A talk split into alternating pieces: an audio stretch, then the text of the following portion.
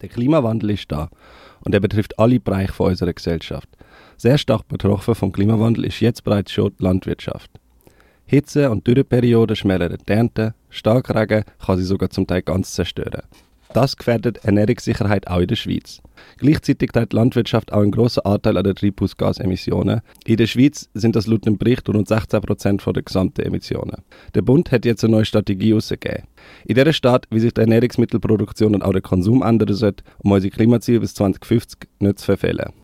Es sind große Ziele, die sich der Bund damit setzt. Der ökologische Fußabdruck, wodurch unsere Ernährung entsteht, soll sich gegenüber dem Wert von 2020 um zwei Drittel verringern. Treibhausgasemissionen in der Landwirtschaft sollen sich bis 2050 um 40 Prozent gegenüber dem Stand von 1990 senken. In diesem Jahr hat die Landwirtschaft rund 7,6 Millionen Tonnen Treibhausgas ausgestoßen. Um das Ziel zu erreichen, müsste sich der Ausstoß auf etwa 4,7 Millionen Tonnen beschränken. Heute liegt die Landwirtschaft bei rund 6,4 Millionen Tonnen. Es ist also noch ein rechter Weg zu gehen, bis das Ziel erreicht wird. Und es fällt eins direkt auf, wenn man auf Strategie schaut. Es wird nicht nur bei den Konsumentinnen angesetzt, sondern vor allem auch bei der Produktion. Es soll zum Beispiel der Wasserverbrauch besser überwacht werden, damit sparsamer mit dem Wasser in der Landwirtschaft umgegangen wird. Strategie drückt sich aber sehr bewusst um Wörter wie Gesetz oder Regulierung. So soll zum Beispiel die Klimakennzeichnung von Lebensmitteln in den Kaufhäusern auf freiwilliger Basis stattfinden. Und auch Konsumentinnen sollen zu keinem Zeitpunkt zum Konsum von weniger Fleisch zum Beispiel gezwungen werden, sondern lediglich über die Vorzüge vom Konsum von weniger Fleischprodukten überzeugt werden, zum Beispiel durch Bildung und über die Schulen. Zeitgleich sollen sich die Kosten vom Fleischkonsum auf die Umwelt auch mehr im Preis niederschlagen. Es soll eine größere Annäherung an die Kostenwahrheit entstehen, wie sich der Bund in der Strategie ausdrückt. Und auch die Massnahmen für die Produktionsseite gehen nicht über die Förderung von neuen Technologien und eine angeschriebene Bewusstseinserweiterung der Produzentinnen hin zu mehr Nachhaltigkeit aus.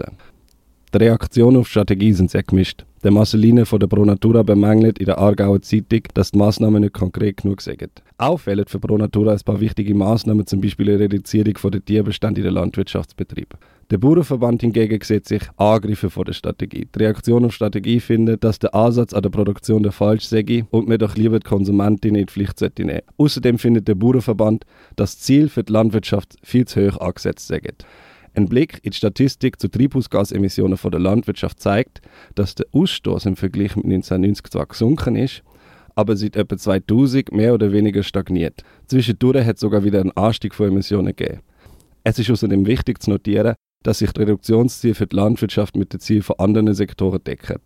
Dass die Landwirtschaft jetzt auch eine 40-prozentige Reduktion als Ziel bekommt, sagt darum überfällig, sagt Celine Schlegel, Geschäftsleiterin von Animal Rights Switzerland, im Kommuniqué von der Tierschutzorganisation als Reaktion auf die Klimastrategie. In den Medien ist vor allem das Thema Fleischkonsum aufgegriffen worden. Wer hätte es gewundert?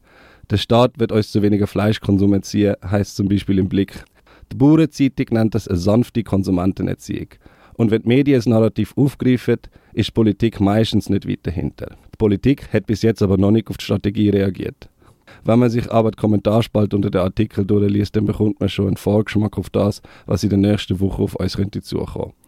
Tönen wird das dann wahrscheinlich etwa so.